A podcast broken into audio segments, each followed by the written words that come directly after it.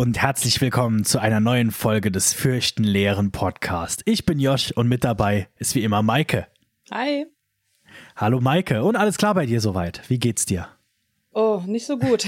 Ich habe ein paar von diesen Filmen geschaut, die du mir empfohlen hast.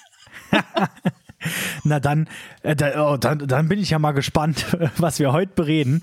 Denn Maike, erklär uns mal, was konnte uns denn diese Woche das Fürchten lehren?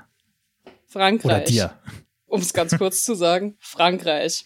Ähm, Gruseliges wir, Land, ja. wir haben heute viel vor. Ähm, das geht über ähm, abgeschlagene Köpfe zu eigenwilligen literarischen Ergüssen, zu Kunstfilmen, zu man kann sich drüber streiten, ob Kunstfilm oder Horrorfilm. Also das beides wird heute vielleicht. Beides vielleicht. Das wird heute eine ziemliche Berg- und Talfahrt werden für uns. ja, denn genau wir beschäftigen uns heute mit der Geschichte von Frankreich quasi, was Horror und, naja, nicht unbedingt Horror, Horror natürlich auch, aber gerade Brutalität, Gewalt und Extremes angeht. Denn da ist Frankreich irgendwie so ein bisschen ein Vorreiter, kann man fast schon sagen. Ich meine, ähm, wo, womit sollen wir denn anfangen? Ich äh, fange mal an mit dem Übergang aus Italien, weil das passt ja sehr gut zur letzten Folge. Ja, oder fangen wir geschichtlich an? Ja, machen wir zuerst den Übergang aus Italien. Wir haben letzte Woche, naja, letzte Woche war über Kannibalen, aber die Woche davor haben wir über italienischen Horrorfilm geredet. Und dann gibt es einen Film, da streiten sich sogar manche Leute, ist es denn wirklich ein Horrorfilm oder ist es einfach nur ein kranker Film oder ist es vielleicht sogar Kunst? Man weiß es nicht. Aber ähm, es gibt diesen Film, vielleicht haben einige von euch schon davon gehört, der heißt Die 120 Tage von Sodom. Der an sich schon krank ist, aber zusätzlich basiert er auf einem Buch aus Frankreich, das der gute, nicht ganz fit im Kopfe äh, äh, Marquis de Sade geschrieben hat, nämlich Name, der Titel ist derselbe, 120 Tage von Sodom. Maike, du hast sowohl den Film gesehen, als auch zumindest Abschnitte des Buchs gelesen, ja? Ja. du doch ebenso. genau. Weil ich glaube, dass das Besondere ist, ich kenne nicht viele Leute, die das Buch tatsächlich durchgelesen haben. Äh, äh, weil, ähm, also man hört auch immer wieder, Leute, ich, ich arbeite seit einem Jahr an dem Buch. Ja. Und immer wieder lese ich mal ein Kapitel und dann habe ich aber auch erstmal genug für ein paar Monate. Worum geht es denn bei die 120 Tage von Sodom? Das ist im Übrigen ein ziemlich typisches äh, Leseverhalten, was den Marquis de Sade angeht. Das geht mir ähnlich. ja, ich ja. dachte es mir. Die 120 Tage von Sodom. Ähm, das ist eine Geschichte von, wie sage ich das jetzt? Also es gibt äh, vier Hauptcharaktere quasi. Das sind vier Libertins. Das kann man sich vorstellen als ähm, Freidenker, würde man wahrscheinlich mhm. äh, am ehesten übersetzen. Das ist aber viel zu unschuldig. Ähm, wirklich Freidenker in einem Sinne, ähm, dass sie absolute Souveränität haben wollen. Das heißt, sie dürfen nicht eingeschränkt werden in ihrem Wollen und in ihren, äh, in ihren Gelüsten, egal mhm. durch was. Nicht durch Recht, mhm. nicht durch Religion, nicht durch Moral und vor allen Dingen nicht durch Empathie für andere Menschen. Und ähm, diese vier äh, total freundlichen Herren. Ähm, die werden auch im Buch immer als unsere Freunde bezeichnet. Na, umso besser. Also, ja. ähm, die sperren sich, äh, ich glaube, im Schwarzwald. Also sie sperren ja. sich auf ein Schloss ein und haben sich einen Harem dazu genommen, der eigentlich hauptsächlich aus Teenagern besteht, so zwölf bis 15 oder 16 Jahre, also glaube ich. Da, da kommt es drauf an, äh, ob wir vom Film oder vom Buch reden. Im, im Film sind sie alle so, ja, so 16. Äh, Im Buch ist das Alter, glaube ich, die älteste ist 14 und die jüngste ist 8, so um den ja. Dreh. Ach du meinst. Also die, das, das ja, da, das Buch ist noch ein gutes Stück kranker als der Film. Ja. Äh, genau. Acht, acht Jungs, acht Mädchen, die alle äh, auch irgendwo, das sind nicht irgendwelche Jungs und Mädchen, nee, die mussten auch möglichst brutal entführt werden schon. Das war schon eine mhm. der Vorschriften. Ich glaube, im Film passiert es auch, dass halt einfach irgendwo ja. rausgezogen werden und für tot erklärt werden. Im Buch ist tatsächlich so, dass äh, die eine, die wird wirklich, ihre Mutter wird getötet vor ihren Augen und dann wird sie erst mitgenommen, weil die Mutter hat versucht, sie zu verteidigen. Und das wird tatsächlich als was Tolles angesehen im Buch, weil ja. äh, dadurch merkt man, wie schlecht es ihr geht. Das ist auch, äh, ähm, was das Buch angeht, ähm, das vielleicht zuerst, weil da gibt es, also im Großen sind sich Buch und Film eigentlich recht ähnlich. Es gibt nur ein paar äh, sehr wichtige Unterschiede. Deshalb, also im Buch mhm. ist es, äh, es ist auch so, dass das Buch nie fertig geworden ist, tatsächlich. Der Film ist fertig geworden. Das ist ja schon mal ein guter Unterschied. Wobei, ähm, ich glaube, da ist auch der Regisseur gestorben, bevor der Film rauskam. Ja. äh, also, ähm, da sind wieder so Parallelen, die schon fast wieder gruselig sind.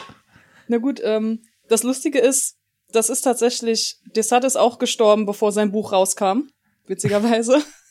ähm, der gute Mann, der saß äh, Zeit seines Lebens sehr häufig sowieso im Gefängnis, aber ähm, der saß unter anderem auch 1785 im Gefängnis und ähm, auch in keinem äh, gewöhnlichen Gefängnis, sondern in der Bastille mhm. und hat dort so über den Zeitraum von bisschen bisschen über einen Monat hat er auf kleine reingeschmuggelte Papierstücke angefangen, dieses Manuskript zu schreiben. Und diese Papierstücke mussten dann aneinander geklebt werden und wie eine Rolle äh, zusammengerollt und in der Wand versteckt, weil es war eigentlich nicht legal, dass er, ähm, dass er Schreibmaterial in seiner Zelle hatte.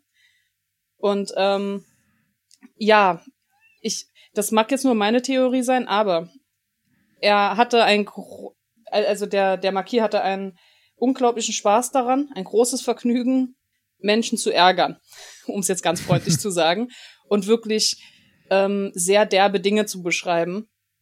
Besonders wenn es gegen Autorität und gegen Kirche ging. Weil das waren seine mhm. absoluten Feindbilder.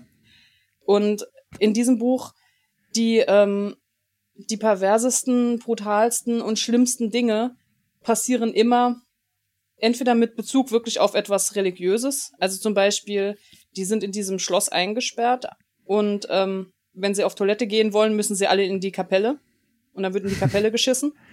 Ja. Ähm, ziemlich direkte äh, Kritik an der Religion, wenn man so will. Ja. Ähm, aber auch diese, diese vier Libertins, die da ähm, sich die Kinder greifen zur Erfüllung ihrer Lüste sowohl sexuell als auch brutal. Ähm, das sind auch alles Autoritätspersonen. Und die werden da, wenn man es so will, das ist eigentlich ein, wirklich ein ziemlich derbes Buch, aber die werden quasi damit durch den Kakao gezogen, dass sie so dargestellt sind, wie sie dargestellt sind. Und das Buch wechselt auch immer zwischen meine Freunde, die Lieben, die Guten. Schau mal, die sind doch ähm, innerhalb der Philosophie zur absoluten Selbsterfüllung sind die doch ein wunderbares Vorbild. Und auf derselben Seite, fünf Zeilen steht, äh, später, steht dann irgendwie, das sind die schlimmsten Bösewichte, die ihr jemals gesehen habt. Am besten lest ja. ihr das Buch gar nicht. Also. Ja, da, das stimmt. Und ähm, äh, genau, diese Charaktere, also ich weiß, ich bin mir ziemlich sicher, einer ist auf jeden Fall ein Bischof mhm. und ich bin mir nicht ganz sicher, aber ich glaube, zumindest im Film ist einer sogar der Präsident und ich glaube im Buch auch. Ich, ich glaube so irgendwas in diese Richtung. Irgendwie auf jeden Fall alles sehr hohe, entweder Politiker oder halt äh, äh, Heilige, äh, nicht Heilige, äh, wie ist das ja, Wort? religiöse, ähm, religiöse Menschen, genau. Ähm, Banker, genau, glaube ich, ist einer. Und da, einer, das ist gut möglich, ja. Einer ist ein Richter. Also sowohl da, im Film sein. als auch im Buch, glaube ich. Mhm. Weil genau, also Pier Paolo Pasolini, der äh, Regisseur des Films, der hatte halt auch was zu sagen mit dem Film. Vielleicht sogar noch mehr als Marquis de Sade, der einfach ja. nur quasi sich einen Spaß erlauben wollte. Pasolini wollte halt tatsächlich auf was aufmerksam machen mit seinem Film. Ähm, aber genau, also es ist einfach, also das Buch ist wirklich das Krankeste, was ich jemals gelesen habe. Ich versuche trotzdem weiter durchzukommen, weil mich tatsächlich schon ein bisschen interessiert, was wird da noch passieren. Und mhm. äh, im Endeffekt, es ist ja nie fertig geworden, deshalb bin ich schon auf Enttäuschung vorbereitet. aber ähm, ich bin mal gespannt. Und ähm, also der Marquis äh, würde sich auch sehr freuen, dass dich das Buch so anwidert, weil ähm, also er hat das Buch ja in seiner Zelle in der Bastille versteckt. Ähm, leider, weil er einfach ein ewiger Droll war, äh, er hat die Menge vom Fenster aufgehetzt und hat gesagt, die töten Gefangene hier drin, was nicht gestimmt hat. Ähm, jedenfalls, ihn hat man dann kurzerhand ins Irrenhaus überführt, aber die Menge war aufgehetzt und hat, glaube ich, ein paar Tage, Wochen später, ähm, hatte sich gesammelt zum Sturm auf die Bastille. Und er war dann der Meinung, ach, jetzt ist das Buch sowieso kaputt, weil man sieht ja, was die mit der Bastille anstellen. Und war so traurig, weil er wollte unbedingt, dass ähm, das unreinste Märchen, das jemals geschrieben wurde, das war so, das wollte er damit erreichen. Und jetzt war das mhm. Buch kaputt. Und da war er ganz ergriffen. Er würde blutige Tränen hier weinen, weil das Buch ist jetzt ja zerstört. Nochmal anfangen kann er das nicht. Ja. Ähm, jeder, der das Buch aufklappt und so die ersten, weiß nicht, zehn Seiten liest, ähm, okay, Chapeau, er hat das gut geschafft. Das ist wirklich ein ziemlich Fall. widerwärtiges Buch. Ja, also schon vom, von, vom Anfang an, es wird uns genau ja. erklärt, ähm, zum einen, ähm, wie, die, wie die Hauptcharaktere aussehen, im Detail auch, wie, mhm. ähm, wie groß der jeweilige Penis ist und auch wie verkrustet mit Scheiße die entsprechenden Arschlöcher sind und wie weit sie sind. Da wird ja. alles genau aufgezählt. Es ist ekelhaft. Wen das, also, wen das besonders interessiert, ähm, auf Wikipedia ist das nochmal dankbar für jeden Charakter wiedergegeben. Also, Ach schön, da kann man also nochmal nachlesen, weil ich ja. Da, das Problem ist, alle anderen Charaktere, die haben zwar alle Namen, aber die gehen so in der Menge unter. Also ich, auch die vier Hauptcharaktere, die haben, glaube ich, alle eigene Charakterzüge, mhm. aber ich kann sie nicht zuordnen. Also das ist, vielleicht liegt es auch an der Zeit, die man braucht, um das Buch zu lesen, aber es ist einfach nur ekelhaft und äh, ja, ich also auch wirklich. Sagen, ja. Bis zu einem gewissen Grad empfinde ich das tatsächlich auch als gewollt, weil ja. diese Männer sind, ich glaube, 45 bis 60 Jahre. Also sind alle so zeitlich in dieser Schiene beieinander. Ähm, die sind von ihren Vorlieben her zwar ein bisschen unterschiedlich, aber nicht allzu sehr. Die sind sich, was ihre Philosophie angeht, alle einig, immer. Also, das ist, wenn ja. die sich auch miteinander unterhalten. Das liest sich aber als ein einziger Monolog, in dem eigentlich nur der Marquis erzählt, äh, was ja. seine Meinung gerade ist. Oder, oder was heißt, was seine Meinung ist, ähm, was er vorgeben will, was seine Meinung ist. Ja. Das Lustige ist nämlich auch, ähm, selber irgendwelche Verbrechen in diese Richtung begangen hat er nicht. Also zumindest nicht, dass es überliefert wäre. Das heißt, er hat wirklich nur so geschrieben. Okay. Ja, ähm, es, was auch noch ein Unterschied zwischen Film und Buch ist, ist, dass im, im Buch haben die, ich, also zumindest glaube ich, dass die im Film nicht vorkommen. Im Buch haben diese, äh, diese, unsere Freunde haben jeweils noch eine Ehefrau und Tochter äh, einmal im Kreis rumgereicht. Also äh, jeder von denen hat die Tochter des anderen geheiratet, was aber natürlich keinen davon abhält, die eigene Tochter trotzdem hin und wieder mal durchzunehmen, weil ich meine, das gehört zum guten Ton dazu. Ja. Ähm, und das, äh, das ist leider auch außerdem, sehr typisch. Also. Genau. Und äh, tatsächlich aber, um mal kurz über die, die Story äh, äh zu erzählen des Buches und des Filmes. Es geht tatsächlich darum, dass sie halt diese 16 äh, äh, Kinder gefangen genommen haben, um ihre sexuellen Gelüste auszuleben und auch später, also halt wirklich nicht nur sexuell, sondern auch wirklich brutale Sachen zu machen. Ja. Deshalb passt es auch in den Podcast rein. Ähm, und äh, das tun sie, indem sie vier alte Damen da haben, die alle schon lange im Gewerbe des, äh, des, der Prostitution tätig waren und ihre ekligsten Geschichten erzählen, mhm. damit dann die vier, äh, die, die vier, unsere vier Helden das Ganze nach äh, Gelüsten nachspielen können und dann was auch immer, die haben auch immer die Möglichkeit, wenn in der Geschichte was passiert, zu unterbrechen und zu sagen, Moment, das will ich jetzt mal ausprobieren und dann kackt halt mal der einen dem anderen in den Mund, wie sich das halt gehört. Ja. Ähm, ja, also das Buch, das Buch ist noch um einiges kranker als der Film. Der Film hat eigentlich, also gut, er hat halt ein Ende, wo, äh, wo dann alle gefoltert und getötet werden und wir das zusammen mit den vier Hauptcharakteren äh, aus der Ferne quasi nur durch ein Fernrohr betrachten was halt auch für den Film dann ganz klar eine Aussage ist von wegen, ne, sind wir Zuschauer denn wirklich besser als äh, mhm. diese vier, weil wir gucken das zu. Ähm, äh, zusätzlich äh, ist aber der Höhepunkt des, äh, des Films auf jeden Fall, der englische Titel ist äh, The Circle of Shit. ähm, wo diese, äh, wo unsere Helden die gesamte Mannschaft zu einem Festmahl einladen, bei dem es leckersten Kot gibt, der schon seit Wochen mhm. gesammelt wurde. Und ähm, da gibt es zum Glück im, im, Film nur eine lange, ausgewogene Szene. Im Buch, die, ich weiß nicht, wie viel Scheiße die jetzt schon gegessen haben. Ja. Also. das, ähm, was die Fäkalien angeht, ähm, die sind auch immer relativ prominent. Also ähm, in den 120 Tagen von Sodom, glaube ich, am prominentesten. Ähm, in mhm. anderen Werken ist es nicht so drastisch. Allerdings dies, diese sich wiederholende Art, dieses Repetitive, was irgendwie der, der Marquis sehr gerne macht, gerade wenn die Bücher äh, sexuell und gewaltorientiert wirklich über die Stränge schlagen. Ähm, das wird ganz häufig auch beschrieben als, als eine gewisse Satire.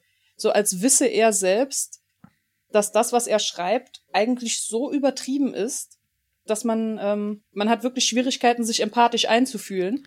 Irgendwann verdreht man nur noch die ganze Zeit die Augen und lacht darüber, weil das einfach vollkommen Hanebüchen wird. Und man kann davon ausgehen, dass er das wohl selbst auch so ein bisschen gewusst hat. Mhm. Einfach von der Art, wie diese Bücher kom ja, komponiert sind. Ja, gut möglich. Es stand auch, ähm, ich glaube, bei Paglia. Also ähm, auf jeden Fall eine, äh, eine Schriftstellerin hat über Desart auch geschrieben, dass man sollte immer überlegen, er kommt eben aus einem Jahrhundert, in dem innerhalb im Zuge der Aufklärung felsenfest davon ausgegangen wurde, dass der gut, äh, der Mensch in sich geschlossen gut ist. Das heißt, wir sind als gute Wesen geplant. Wenn man uns eine freie Wahl lässt, sollten wir eigentlich immer die gute Wahl treffen, weil das ist unsere Grundgesinnung. Und der Marquis mhm. war da wohl, ja, ein bisschen anderer Meinung. Und er hat sich dann darüber lustig gemacht, indem er eben diese ganz krass divergierenden Hauptfiguren entwickelt, die einfach nur böse sind. Und den Guten, das kann man auch sagen, ich glaube, in allen Werken, die ich von ihm gelesen habe, den Guten passiert grundsätzlich Schlechtes. Leute, die sich benehmen, sind immer beschissen dran. Teilweise sogar wortwörtlich. Also. Ach ja, gut, das, das also ich habe bis jetzt nur dieses eine Buch zur Hälfte gelesen und ich kann dir aber zustimmen. Die paar guten Charaktere, die es gibt, die werden immer direkt bestraft dafür, dass sie was Gutes getan haben. ja. ähm, man sollte vielleicht dazu sagen, ähm, für die, die Marquis de Sade gar nicht kennen oder noch nie gehört haben, der Name kommt vielleicht ein bisschen bekannt vor, weil de Sade ähm, ist tatsächlich quasi als Namensgeber des Sadismus gedacht. Also äh, ja. der, das Wort Sadismus kommt vom Marquis de Sade. Sadismus, also die Freude daran, anderen Schmerzen zu bereiten, was ja halt ziemlich genau auch auf dieses Score-Element passt. Also haben wir hier gerade wieder eine, wieder mal die Frage geklärt, wer macht sowas? Äh, nee, äh, wer macht sowas? Ja, verrückte Leute, die auch teilweise die meiste Zeit im Gefängnis oder in der Irrenanstalt leben. Und warum macht man das? Einfach um Leute zu ärgern. Ja, zu schockieren. Es gibt. Ähm, zu, ich hab, zu trollen. Genau. Ich habe ähm, das Buch von Stiegeler angefangen zu lesen, das äh, auf, auf Instagram ja auch schon beworben wurde, dass es für einen Podcast hier ankam und musste sehr lachen, weil relativ am Anfang auch im Bezug auf Desart geschrieben wird. Also, dass der Horrorfilm eigentlich so ein bisschen seiner Orientierung entspricht, weil wenn wir uns dann diese Filmopfer anschauen, wir uns in der Rolle von seinen Helden befinden. Wir sind die Souveränen, wir sind die, die sich quasi an, ja, an Folter und Schmerz weiden und da zum mhm. Amüsement eigentlich hingehen.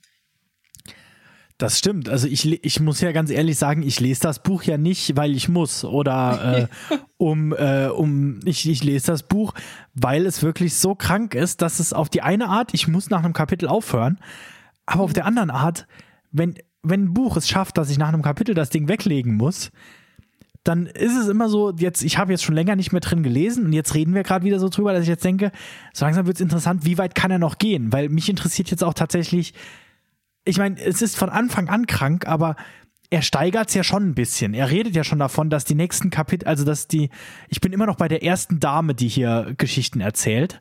Und die Damen werden ja auch immer krasser. Also die, Ja. die zweite und dritte Dame haben schon angekündigt, dass sie auch noch was zu erzählen haben. Wenn es zum Beispiel darum geht, dass die erste Dame erzählt von ihrer von ihrer äh, Freundin, mit der sie was hatte, die dann irgendwann einfach verschwunden ist und sie weiß bis heute nicht, was passiert ist. Und dann sagt die dritte Dame oder so, über die erzähle ich dir noch was, wenn es in meinem, äh, wenn, wenn ich dran bin. Also ähm, da, äh, also da, da ist, da ist so ein gewisses Interesse, einfach eine gewisse Neugier drin, wie krank kann es denn noch werden? Was passiert hier noch? Und äh, ja, also wie gesagt, ich lese das zum Spaß tatsächlich. Also äh, vielleicht bin ich auch einfach nur krank. Also das klingt, ähm, das klingt wirklich sehr bizarr, wenn man es sagt. Ähm, Ja. Das ist mir bewusst. Aber, also mir ging es ähnlich. Ich habe ähm, Justine angefangen zu lesen, Die Leiden der Tugend. Und ähm, am Anfang ist man schockiert. Das ist tatsächlich so. Also man liest das und, und die erste Vergewaltigung passiert oder, oder der erste Mord und man ist wirklich schockiert. Aber nach einer Weile merkt man, die Beschreibungen sind wirklich auch immer dieselben, sodass es irgendwann so ein bisschen unterschwellig lustig wird, wenn man, man geht durch den Text mit so einer Einstellung, jada, jada, jada. Das haben wir alles schon mal gesehen. Los, weiter, weiter, weiter. Und ähm, es ist auch, obwohl es eigentlich, also ich weiß jetzt nicht genau, wie es in den 120 Tagen ist, aber ich erinnere mich, in Justine war es so, die Handlungen sind eigentlich wirklich brutal, aber sie sind irgendwie immer noch mal so ein bisschen metaphorisch schön beschrieben. Also, also wir sagen schon, hier soll eine Vergewaltigung passieren. Ja, das steht im Text. Aber dann wird gesagt, ich möchte an deinem Tempel opfern. Und es ist für mich dann in dem Moment so bizarr lustig, dass dass dann, obwohl er eigentlich ja so drastisch schreiben will, er nicht so ganz aus seiner Haut raus kann. Also wer sich jetzt vorstellt, dass das in irgendeiner Art und Weise vergleichbar wäre mit wirklich moderner, ekliger Literatur, nein, es ist wirklich eklige Ja. Literatur aus der Vergangenheit. Und das macht immer so einen lustigen, ich würde sagen, Disconnect. Also, Ja. Bei, bei die 120 Tage von Sodom ist es auch so genau. Also da wird halt nicht äh, dann einfach wirklich erklärt, wie er, äh, wie, dass er jetzt äh, jemand anderem in den Mund kotzt, was halt genauso passiert, sondern die reden dann drüber. Aber wisst ihr, was noch besser wäre, wenn ähm, äh, und, und dann erzählt er so, ähm, wenn er das von ihm gegessene an mich abgibt und ich es dann wieder an ihn zurückgebe. So, Ja, also genau. er sagt quasi, er soll mir in den Mund kotzen und dann kotze ich in seinen Mund zurück. Aber er sagt es nicht genau so, weil das wäre ja noch schockierender und noch und damals hat man wahrscheinlich auch nicht so unbedingt geredet. gut, man Ähm, hätte. Also man hätte ja können. Ich meine, die Wörter, Äh, die ja, Wörter gab es gut. ja. Das stimmt. Ähm, ich weiß auch nicht, äh, ob das damals genauso schockierend war. Ähm, oder vielleicht noch schockierender. Also, wenn, ähm, also bei dem Essen abgeben jetzt nicht unbedingt, aber an einem Altar opfern oder äh, vor Mhm. einem Tempel opfern, hat ja auch immer so eine religiöse Konnotation, dass das dann noch mal extra schlimm war, weil es blasphemischer Ah, okay. klang.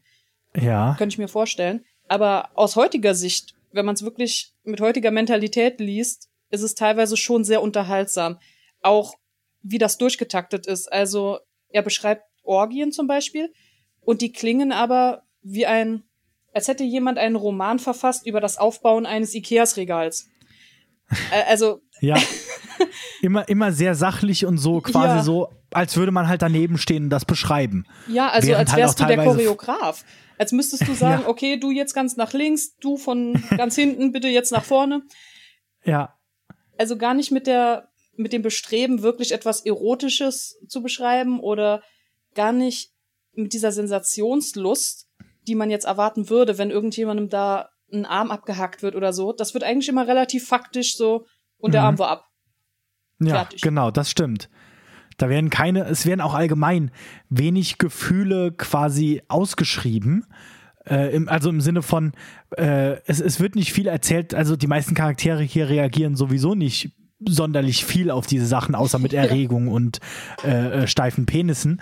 Aber in ähm, aber also es wird auch nicht so auf diese typischen, ich lese jetzt zum Beispiel gerade noch ein Buch von Edward Lee, da kommen wir noch irgendwann in den nächsten Folgen zu, ähm, der halt ähm, auch Charaktere schreibt, die halt tatsächlich Gefühle haben und dann auch mal äh, irgendwie schockiert von etwas sind. und deshalb auch ein bisschen anders nochmal äh, reagieren, als selbst die Leute in dem in Marquis de Sardes Buch, die schockiert reagieren. Das ist dann mehr so ein Beigeschmack. Der reagiert halt mal kurz. Das ist dann aber auch mehr so erzählt, dass da ein Charakter dann auf einmal anfängt zu weinen oder so. Aber nicht, wie der sich fühlt oder so, sondern einfach nur, mhm. und dann hat die halt geweint. Genauso, ja. es ist halt alles so ein bisschen sehr äh, von außerhalb betrachtet erzählt.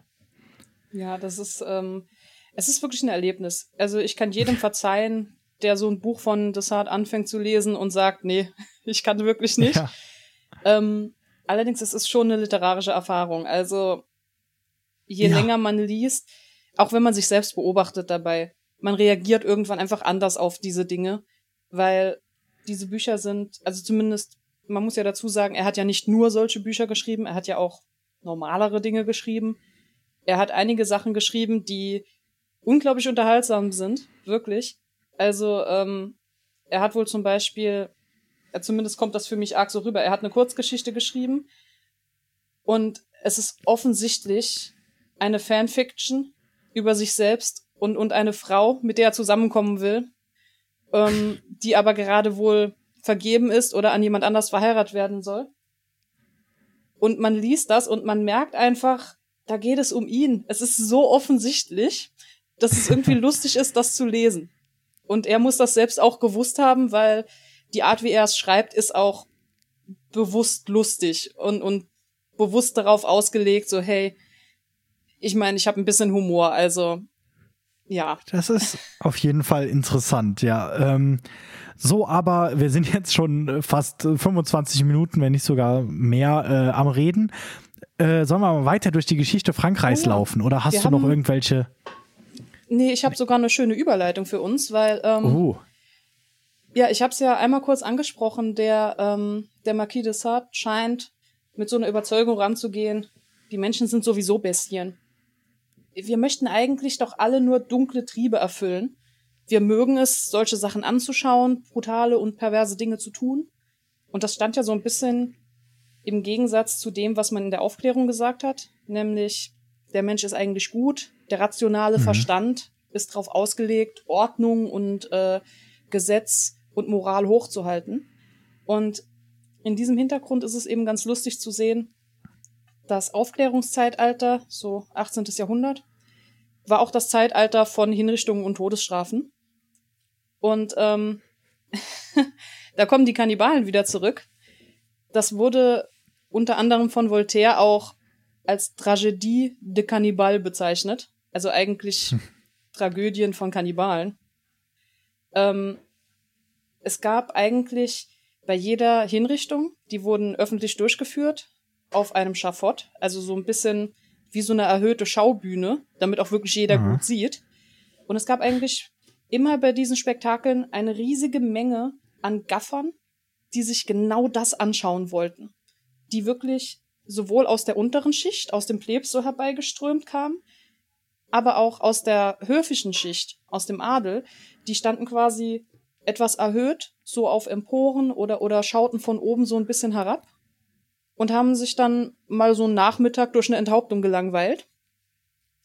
und das war eine alltägliche Normalität quasi.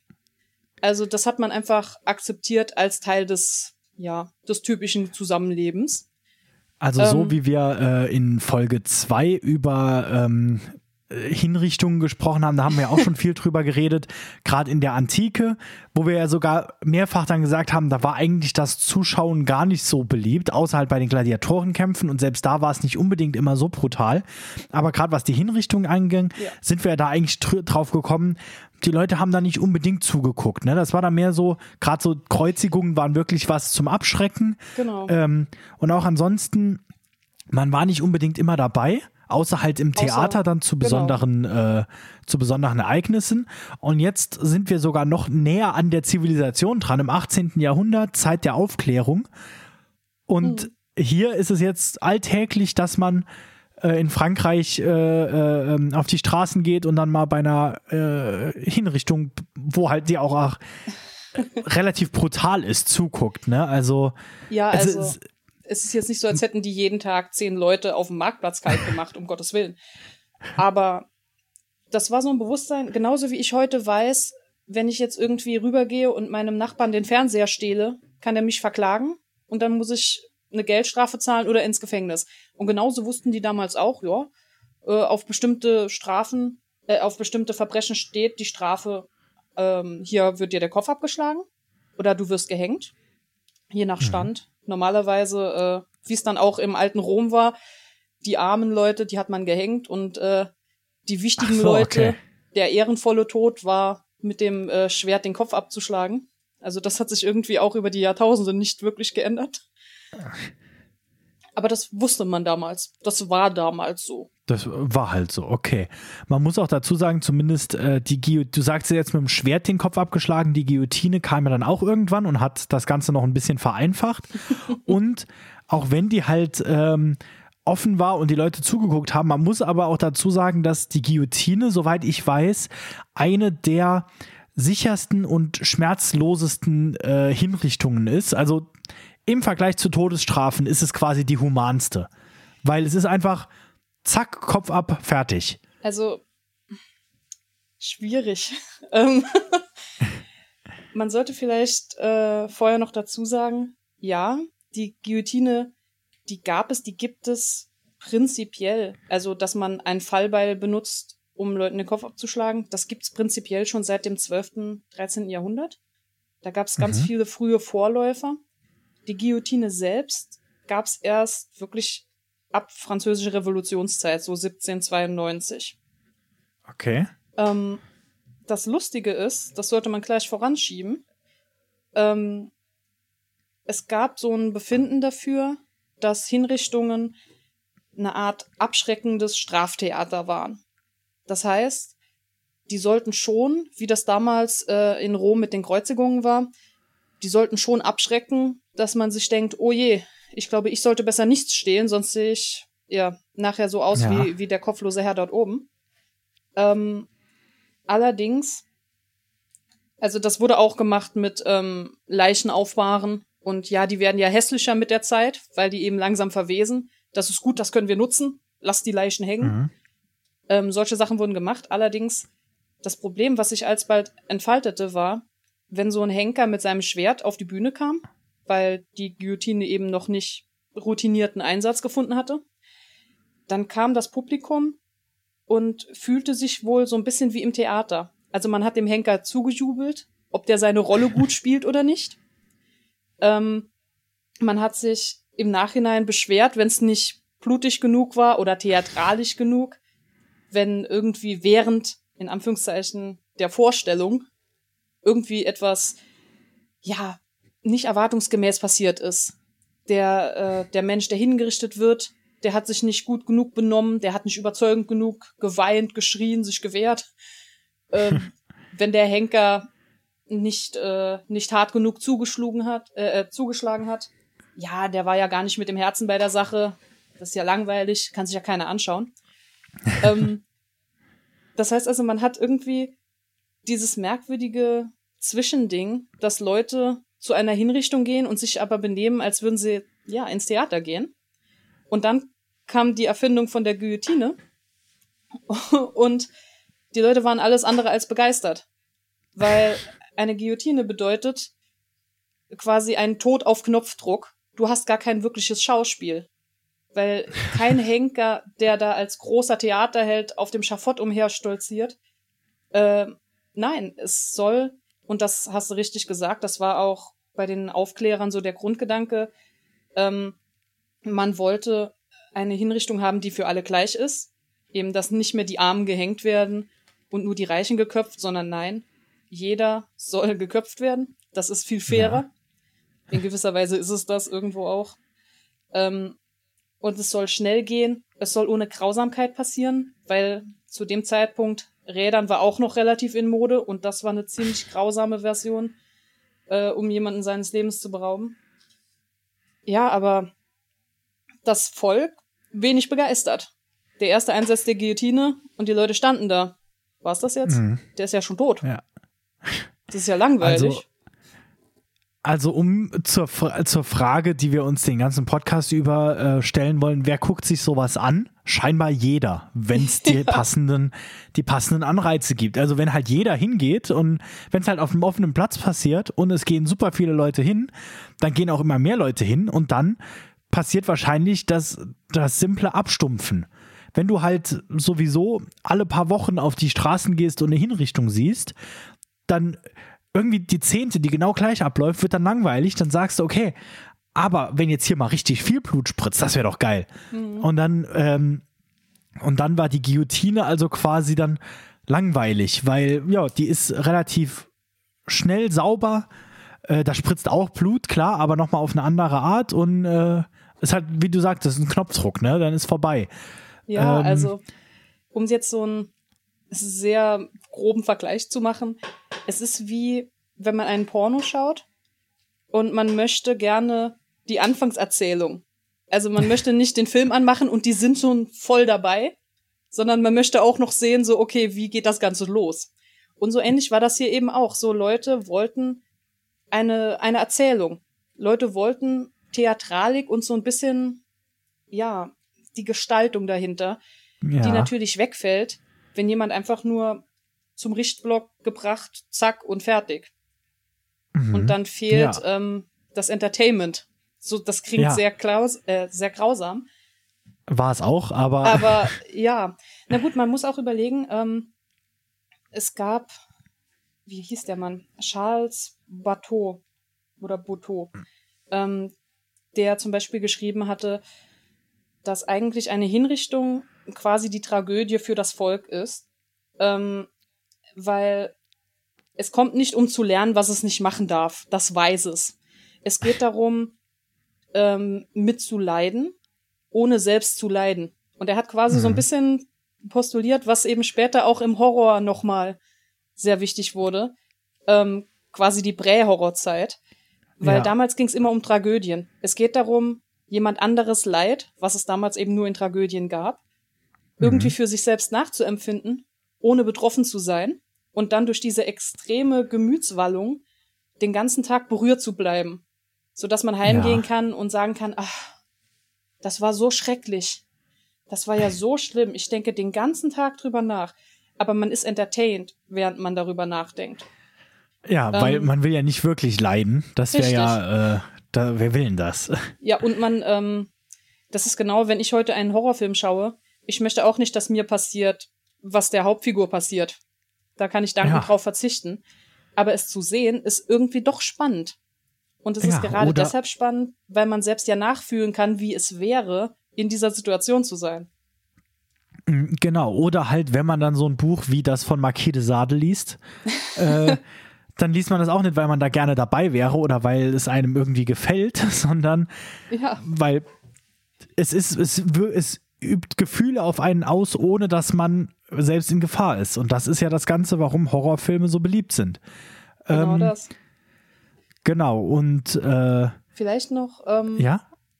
ganz, ganz lustiges äh, kleines Detail, weil wir immer Guillotine sagen. Der arme Mensch, nachdem dieses Ding benannt ist. Das war ein Arzt und sein, sein Bestreben war, er wollte damals äh, in der Nationalversammlung ein Dekret einreichen, um die Todesstrafe weniger grausam zu machen. Ja. Und dann hat er sich da ganz doll dafür eingesetzt, dass ähm, das Fallbeil, was man damals eigentlich unter einem anderen Namen kannte, das äh, wäre die humanste Hinrichtungsmethode, weil die Person darunter nicht lange leidet. Lass uns das doch bitte einsetzen. Das hat man sehr ernst genommen. Also die Franzosen haben nicht einfach dann das nächstbeste Beil genommen und angefangen zu köpfen, sondern man hat wirklich dann auch einen äh, königlichen Leibarzt beauftragt, untersucht doch mal bitte, wie gut ist denn diese Guillotine? Dann hat man das an ein paar Schafen durchexerziert und hat mal geschaut, welche Form braucht denn das Beil, wie schnell muss das runtersausen, wie schwer muss das sein. Ähm, wenn das mit den Schafen gut funktioniert hat, hat man gesagt, gut, jetzt kann man es auch mal an Menschen testen.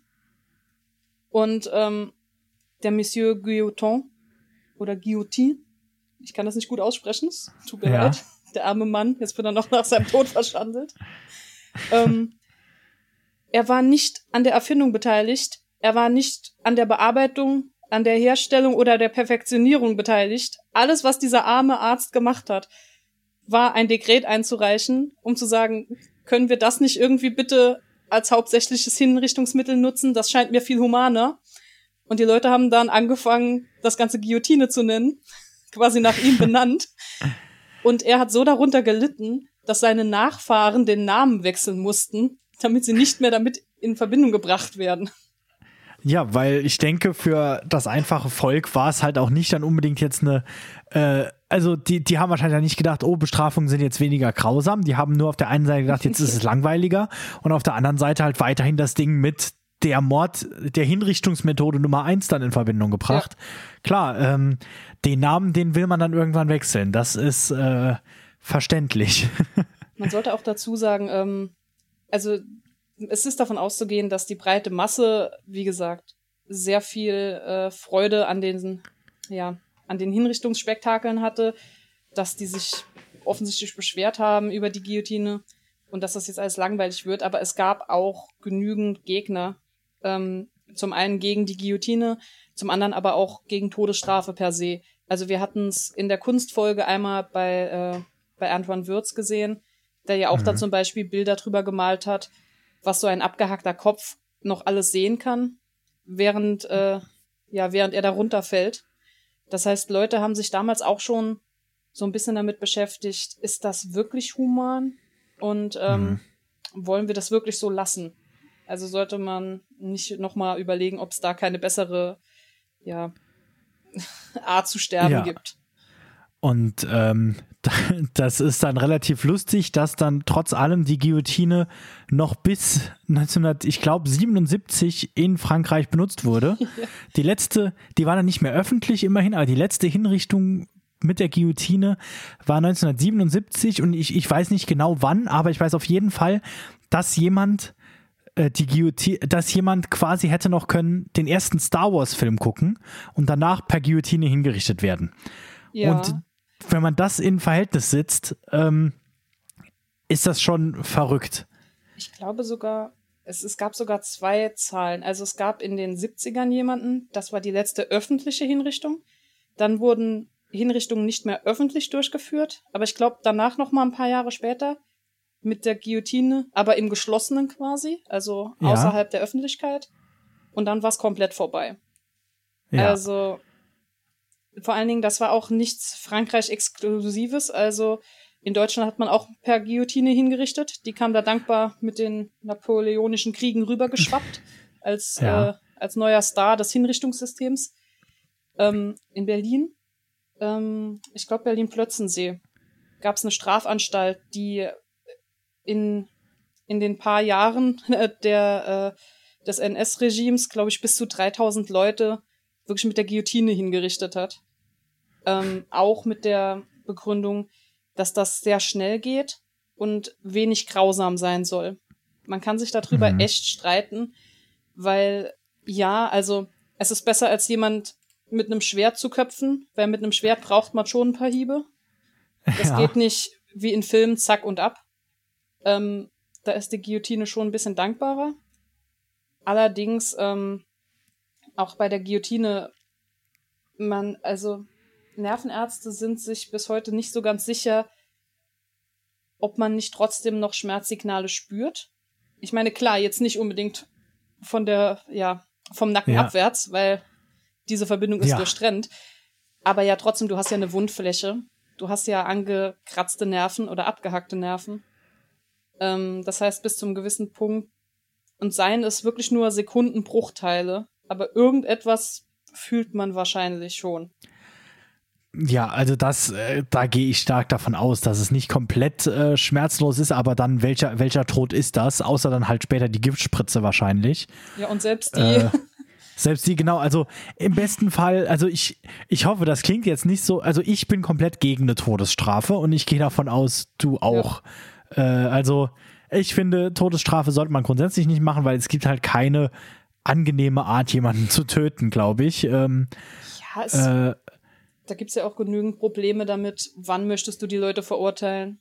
Kannst ja nicht so nach dem Gerichtsurteil, okay, ab auf den Scheiterhaufen. Weil was, wenn es jetzt irgendwie nochmal Beweise gibt, die aber zu spät nachgeliefert werden oder sowas. Ja. Also das genau. Macht, ach, das macht unglaublich viele Probleme. Genau, ich glaube, über die Todesstrafe müssen wir ja, hier nee. nicht diskutieren. Wir sind ja alles Horrorfans, wir wollen das Ganze in der Fiktion sehen. Und ähm, deshalb, äh, wir, wir sind jetzt schon bei äh, etwa 40 Minuten, wenn nicht sogar schon äh, ja, 45 Minuten. Äh, deshalb nutzen wir jetzt das letzte Viertel, um einen oder ein bisschen länger machen wir wahrscheinlich sowieso. Ja. Aber wir machen mal noch einen kurzen Diskurs durch die französische Filmgeschichte. Gerade natürlich mit mit Basis im Horror, weil die Franzosen, äh, man sagt jetzt nicht unbedingt, also als großer Horrorfan ist man nicht unbedingt, sagt man so, oh ja, die besten Horrorfilme kommen aus Frankreich. Aber Frankreich hat eine interessante Geschichte des Horrorfilms oder des gerade des brutalen Films. Also wir können hier so weit zurückgehen bis äh, jetzt, jetzt hätte ich natürlich gern das Datum vor mir, aber 1929 glaube ich war es, äh, kam äh, Un Chien Andalou raus. 28, ach, knapp vorbei. 1928 gab es Un Chien Andalou, also der andalusische Hund, äh, was eigentlich, es ist noch nicht mal ein Horrorfilm, es ist ein surrealer Film von ähm, äh, Louis Buñuel zusammen mit Salvador Dali. Dali, der ist wahrscheinlich der bekanntere unter den normalen Leuten. Buñuel ist halt mehr so ein Regisseur wirklich, der für viele Filme bekannt ist. Aber Dali hat halt äh, die, ich glaube, das bekannteste sind wahrscheinlich diese schmelzenden Uhren, ne? Ja. Genau. Äh, also der ist auf jeden Fall ähm, auch beide sehr surreal in ihrer Arbeit. Also sie machen beide sehr surreale Filme, Kunstwerke und alles Mögliche. Und mehr ist äh, Chien Andalou auch grundsätzlich nicht. Es sind ganz viele aneinandergereihte Szenen von komischen Sachen, die da passieren. Es gibt aber eine Szene, die immer noch dazu führt, dass Leute den Film nicht gucken. Es ist ein Kurzfilm, der geht, glaube ich, 20 Minuten. Es gibt ja. eine Szene, die Leute dazu führt, dass sie nicht die diesen Film nicht gucken wollen oder dann weggucken müssen. Und die ist Und das ist die Szene, die ist, die ist relativ früh, genau, wo einer Frau das Auge aufgeschnitten wird. Und äh, natürlich ist hier noch das Besondere dran, dieser Film ist sehr beliebt. Alle reden drüber, ähm, weil dieser Film quasi Editing noch mal ein bisschen nach vorne gebracht hat. Also Schnitt und auch was, was zeigt man hier? Weil hier ist es so, es wird gezeigt, wie einer Frau ein Auge aufgehalten wird. Dann kommt ein Schnitt und man sieht den Mond, wie eine Wolke an ihm vorbeifliegt. Und dann, also so, dass es so aussieht, als würde der Mond durchgeschnitten werden quasi. Und dann ist ein Schnitt zurück zu dem Auge. Man erkennt aus heutiger Sicht, dass es ein Kuhauge, also dass es ein Kuhkopf ist. Oder die Frau ist auf einmal einfach sehr haarig geworden. ähm, und dann wird halt mit dieser Rasierklinge das Auge aufgeschnitten. Und das passiert halt wirklich. Also das, da, da sieht man alles. Ist halt ein Kuhauge, aber trotzdem.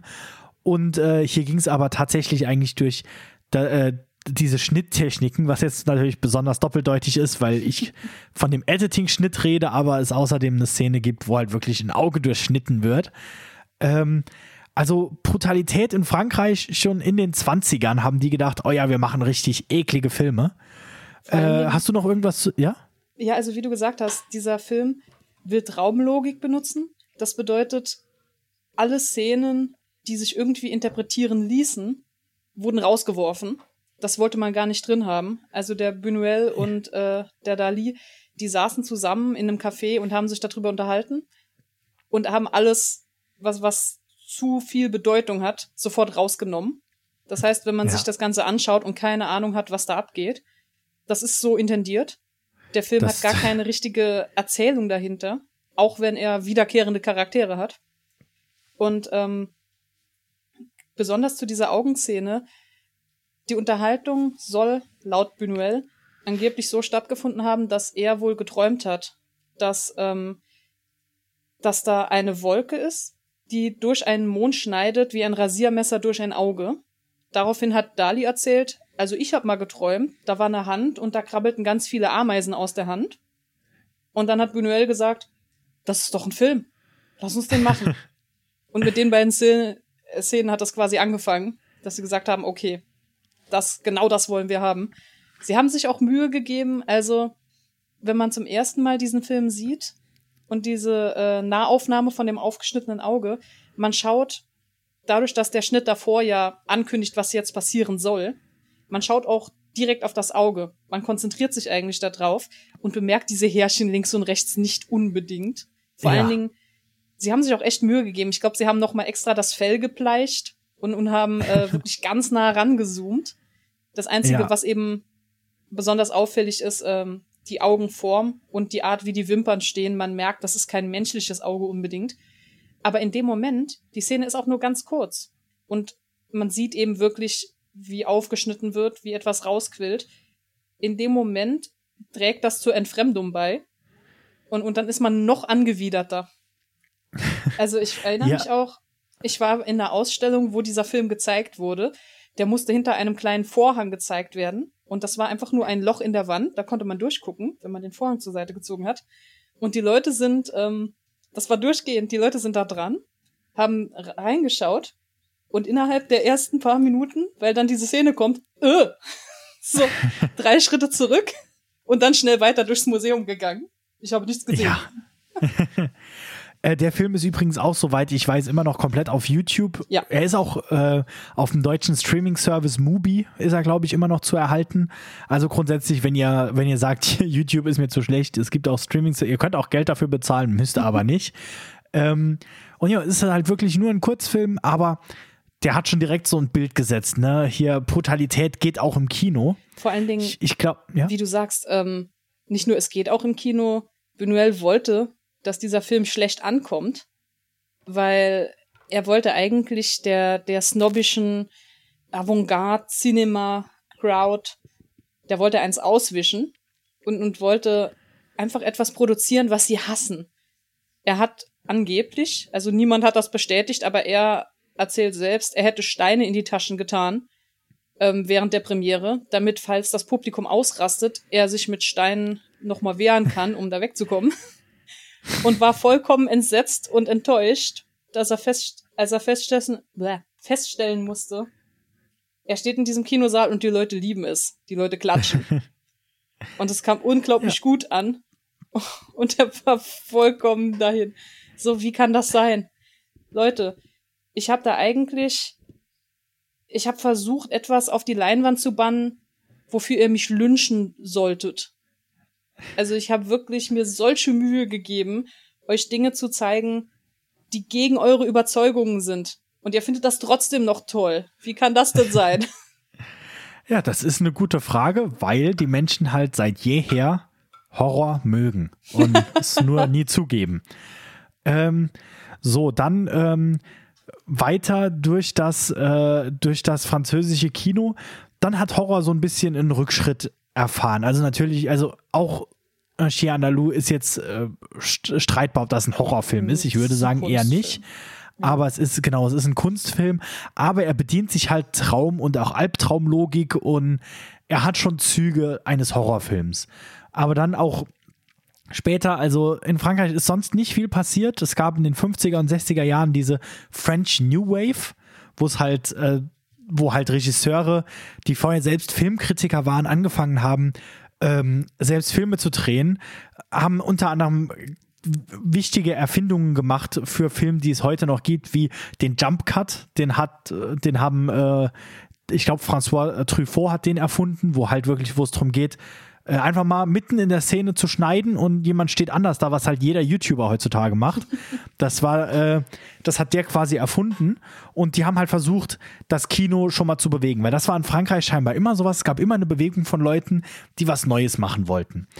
Und dann kommen wir nämlich zur für uns, gerade für diesen Podcast, wichtigsten Bewegung. Das ist nämlich die New French Extremity. Also die neue französische Extrem Extremität ist ja eigentlich eher ein Körperteil. Das neue französische äh, Extrem.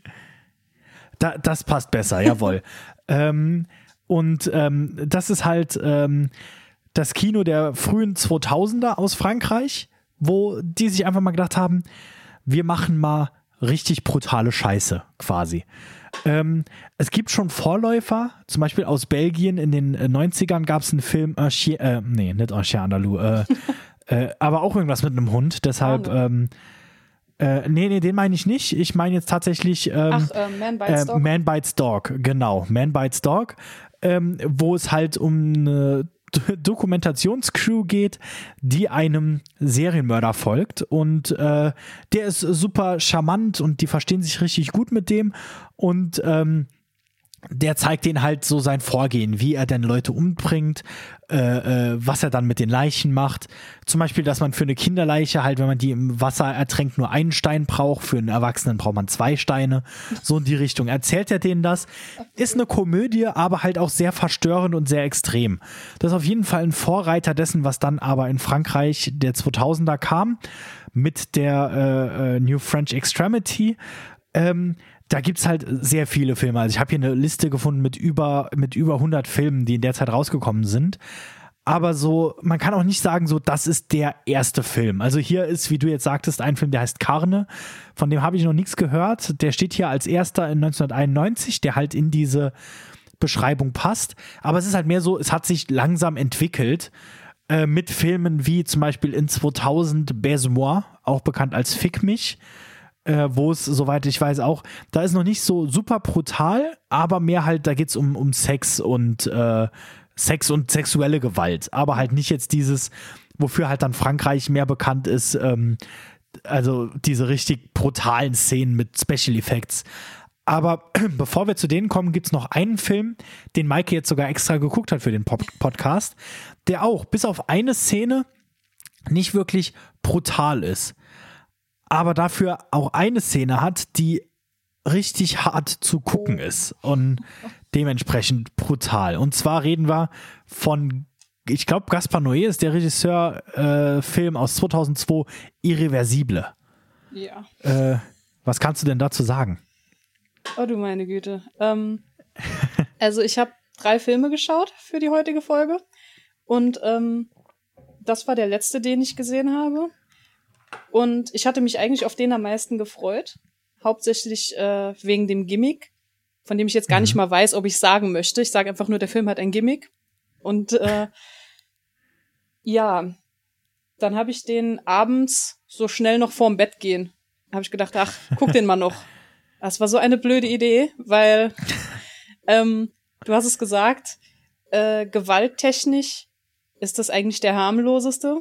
Also zumindest von denen, die ich gesehen habe. Ähm, wenn man, zumindest wenn man auf Brutalität hinaus will, im Sinne von, ja, Blut und, und Hirnmasse. Es gibt eine Szene, wo ein, wo ein Mann mit einem ähm, mit einem äh, Feuerlöscher den Kopf einge genau. eingeschlagen bekommt.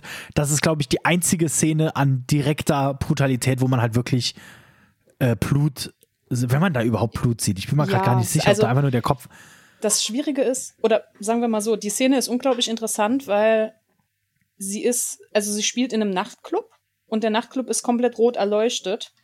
Das bedeutet, das Blut sieht man quasi nur als dunkle Färbung. Man sieht es gar nicht wirklich als Blut, weil ja überall rotes Licht ist.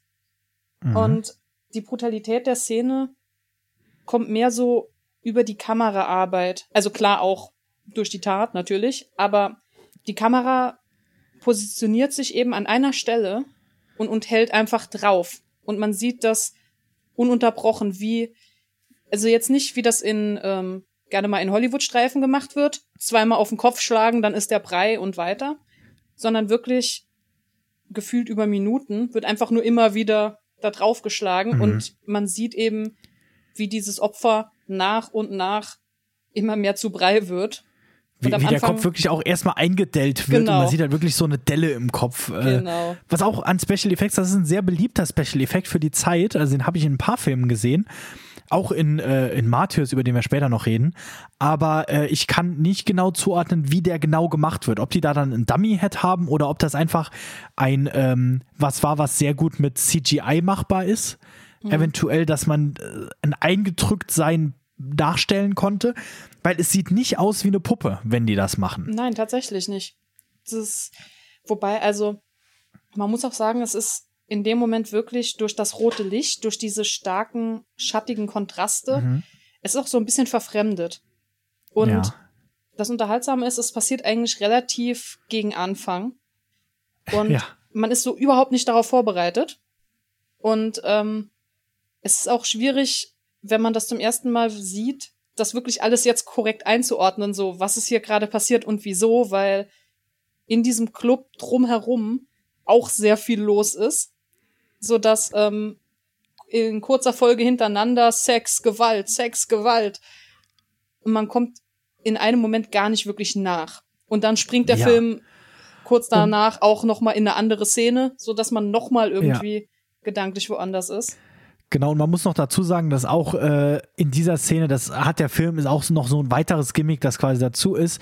Der Film wird langsam äh, immer ruhiger, was die Kameraführung angeht. Ja. Und äh, soweit ich es im Kopf habe, die erste Szene, in der das ja quasi passiert, da fliegt die Kamera quasi durch den Raum und man kann sich fast, es ist, es ist wirklich fast so, als hätte der die Kamera irgendwie einfach nur an ein Seil gehangen und dann so durch den Raum ge gezogen. Ja, aber Ähm, auch wie so tanzend. Also das ist nicht ähm, Also schon, schon geplant, genau. Genau. Also nee, nicht so, als würde die, also es sieht so ein bisschen aus, als würde die nur so rumschwenken, aber die zeigt immer genau, was sie zeigen soll. Also Ja. das ist, das äh, Gaspar Noé ist ein, also der, der ist ein Kameragenie, glaube ich. Der, der hat Ja. alle seine Filme sehen sehr besonders aus und äh, haben vor allem immer krasse Kamerafahrten. Also das ist immer, immer was Besonderes bei dem. Ja, also ich weiß auch gar nicht, wie oft ich mir selbst aufgeschrieben habe während diesem Film, dass die Kameraarbeit ganz ausgezeichnet ist. Also ähm, zum einen, wie du sagst, diese wandernde Kamera, die wirklich wie durch den Raum schwebt. Und ähm, gerade wenn man sich ganz zu Beginn befindet man sich sehr häufig in Räumen oder, oder in unbekannten Umgebungen. Und dadurch, dass diese Kamera so wandert, wirken diese Räume unendlich groß. Und man hat keine Ahnung, wo sie enden Ja. und wo sie nochmal anfangen. Was so ein ganz eigenes Filmgefühl macht. Und ähm, späterhin im Film gibt es äh, diese andere drastische Szene, die so unangenehm war. Oh mein Gott. Ja. Ich meine, ich Also- würde sagen, weil das ist sowieso was, das sollten die Leute wissen, die den Ja. Film eventuell gucken wollen. Äh, hast du mitgeschrieben, wie lang die Szene geht? Weil das ist, äh, Zehn ich habe nämlich im Kopf, dass es ze Also- zehn Minuten mindestens, ne? Fühlt sich an wie eine halbe Stunde, geht Ja, ein bisschen was über zehn Minuten. Also ähm, die eigentliche Tat, sage ich jetzt mal. ja, Aber es gibt eben noch Vorlauf und es gibt noch danach ein bisschen. Also okay. Aber grundsätzlich, äh, also ich würde sagen, das sollte sowieso jeder, der den Film sehen will, wissen, was da Ja. passiert. Da haben wir nämlich eine zehn Minuten lange äh, Vergewaltigungsszene, mit, Ja. wo dann genau im Gegensatz zu der Kamera am Anfang, die einfach wild rumfliegt, das ist eine, eine Darstellung, wie man sie, glaube ich, selten sieht. Es ist einfach zehn Minuten, die Kamera liegt quasi auf dem Boden und man guckt einfach nur zu. Es passiert nichts weiter. Äh, es ist auch nur diese Szene und die ist das Verstörende an diesem Film eigentlich, weil das andere, das ist so, es geht zwar eine Minute, aber es, es ist dann vorbei. Der Kopf ist eingedächt und dann ist vorbei. Und hier, das zieht sich einfach zehn Minuten lang und man, man sieht auch sonst nichts. Es ist ein leerer Gang irgendwo in einer Unterführung und es ist einfach nur eine Frau, die jetzt vergewaltigt wird. vor allen Dingen. Es ist, ähm, äh, ja, es ist, es ist auf diese andere Art brutal, ähm, was wir ja ganz in der allerersten Folge auch schon angesprochen hatten. Ähm, du siehst eigentlich nicht wirklich die Nacktheit. Also du siehst auch nicht irgendwie einen Winkel, wo man dann sagen würde, oh, ich sehe genau, was passiert, sondern du siehst eigentlich das Ganze auch so von, ja, von einer gewissen Distanz. Gerade noch nah genug dran, dass es immer noch viel zu nah ist. Ähm, und es ist ähm, in der Szene einfach alles. Also es ist, dass die Kamera einfach nur starr draufschaut und sich eigentlich wirklich erst bewegt, nachdem das Ganze fertig ist und ähm, der Vergewaltiger die Frau nochmal attackiert. Dann bewegt die Kamera Mhm. sich schnell. Ähm, aber die Szene an sich, auch was gesagt wird und, und in welchem Takt und vor allen Dingen, es wird nicht geschnitten. Es ist, Ja. Man sieht wirklich komplett von Anfang an, wie sich das aufstaut, wie das passiert, bis zum bitteren Ende durch. Bis der Mhm. Mann quasi wirklich, äh, werk, ja, ich glaube, er geht weg. Also ähm, er spuckt noch Mhm. mal und dann verschwindet er in die Nacht hinaus.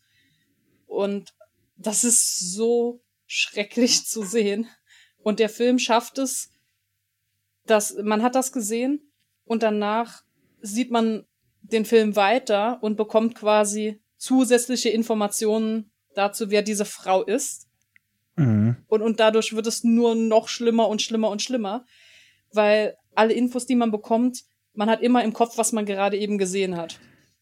Und das, genau. das kriegt man auch nicht raus. Das ist ganz ätzend. Es, Es ist wirklich, es, es macht, es, es macht das Ganze ähm, äh, äh sehr, äh, wirklich sehr hart, dann den Rest auch zu schauen. Ja. Und auch dann, äh, wenn man es dann wieder schaut, guckt man den Film auf eine ganz andere Art. Ähm, äh, und ähm, was, was hier jetzt noch dazu kommt, übrigens, falls euch der Film nicht abgeschreckt hat, ich meine, er ist, es ist wirklich eine harte Szene, aber ich sag ja. ansonsten, der Film ist richtig gut und auch wirklich künstlerisch sehr gut gemacht. Ähm, und den kann man auch auf Amazon komplett gucken. Ich glaube, zum Ausleihen gibt es ihn mhm. da. Ihr müsst nur aufpassen.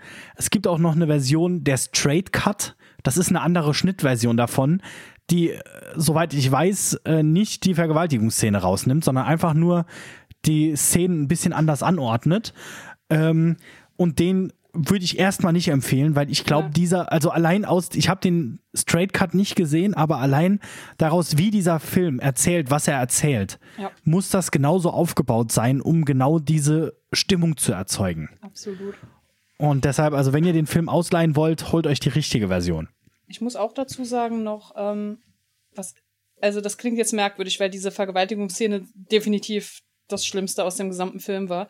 Der Film hat an einer anderen Stelle auch, ähm, ich glaube, das ist eine Transfrau, ähm, die angegangen wird und die irgendwie auch fast zusammengeschlagen wird und, und beschimpft wird als pervers und als sonst irgendwas.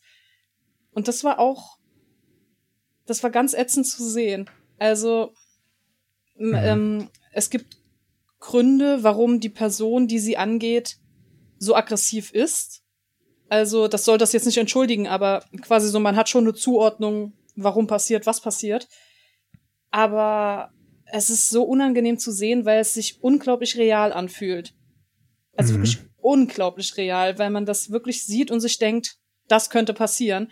Und das ist auch so ein bisschen diese Vergewaltigungsszene, die kommt wirklich plötzlich aus dem Nichts.